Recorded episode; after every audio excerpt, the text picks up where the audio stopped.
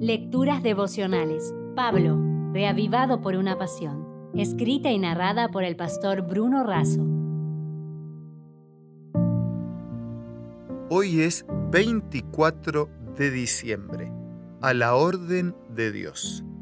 En Hebreos 11:7 el texto sagrado dice, Por la fe Noé, cuando fue advertido por Dios acerca de cosas que aún no se veían, con temor preparó el arca en que su casa se salvaría, y por esa fe condenó al mundo y fue hecho heredero de la justicia que viene por la fe.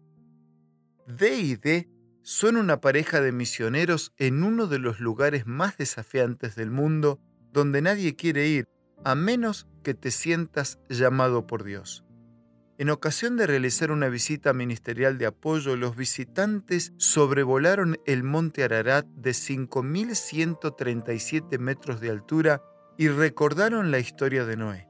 Él y su familia, ocho personas en total, estuvieron en ese mismo lugar como los únicos en toda la faz de la tierra.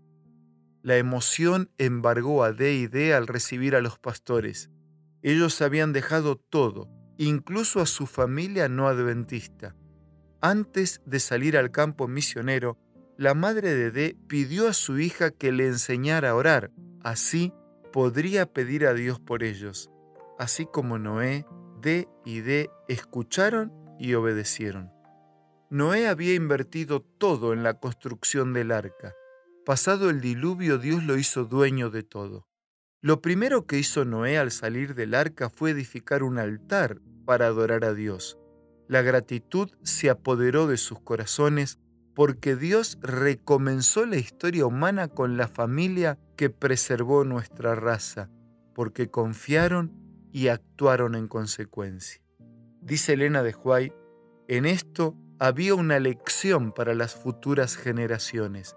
Noé había tornado a una tierra desolada, pero antes de preparar una casa para sí, construyó un altar para Dios.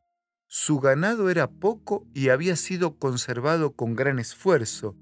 No obstante, con alegría dio una parte al Señor en reconocimiento de que todo era de Él.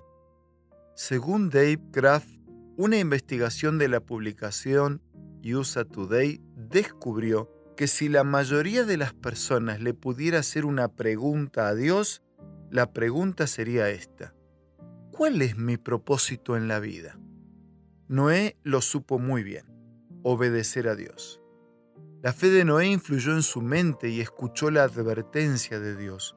Su corazón fue movido a temer, a confiar y a hacer su voluntad, aunque parecía ridículo construir un arca sin antecedentes de lluvia.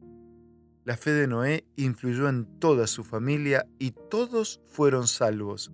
Su fe también condenó a todo el mundo porque puso en evidencia la incredulidad de ellos al rechazar su mensaje y desperdiciar la oportunidad que Dios les concedió con 120 años de predicación. Queridos amigos, estos días son días especiales, días de reflexión y de renovación de compromisos. Te dejo un abrazo y me despido por hoy con esta frase. Noé significa consuelo y consolación. Él fue consolado para consolar. Él descubrió y cumplió un propósito para la vida. ¿Lo descubriste tú?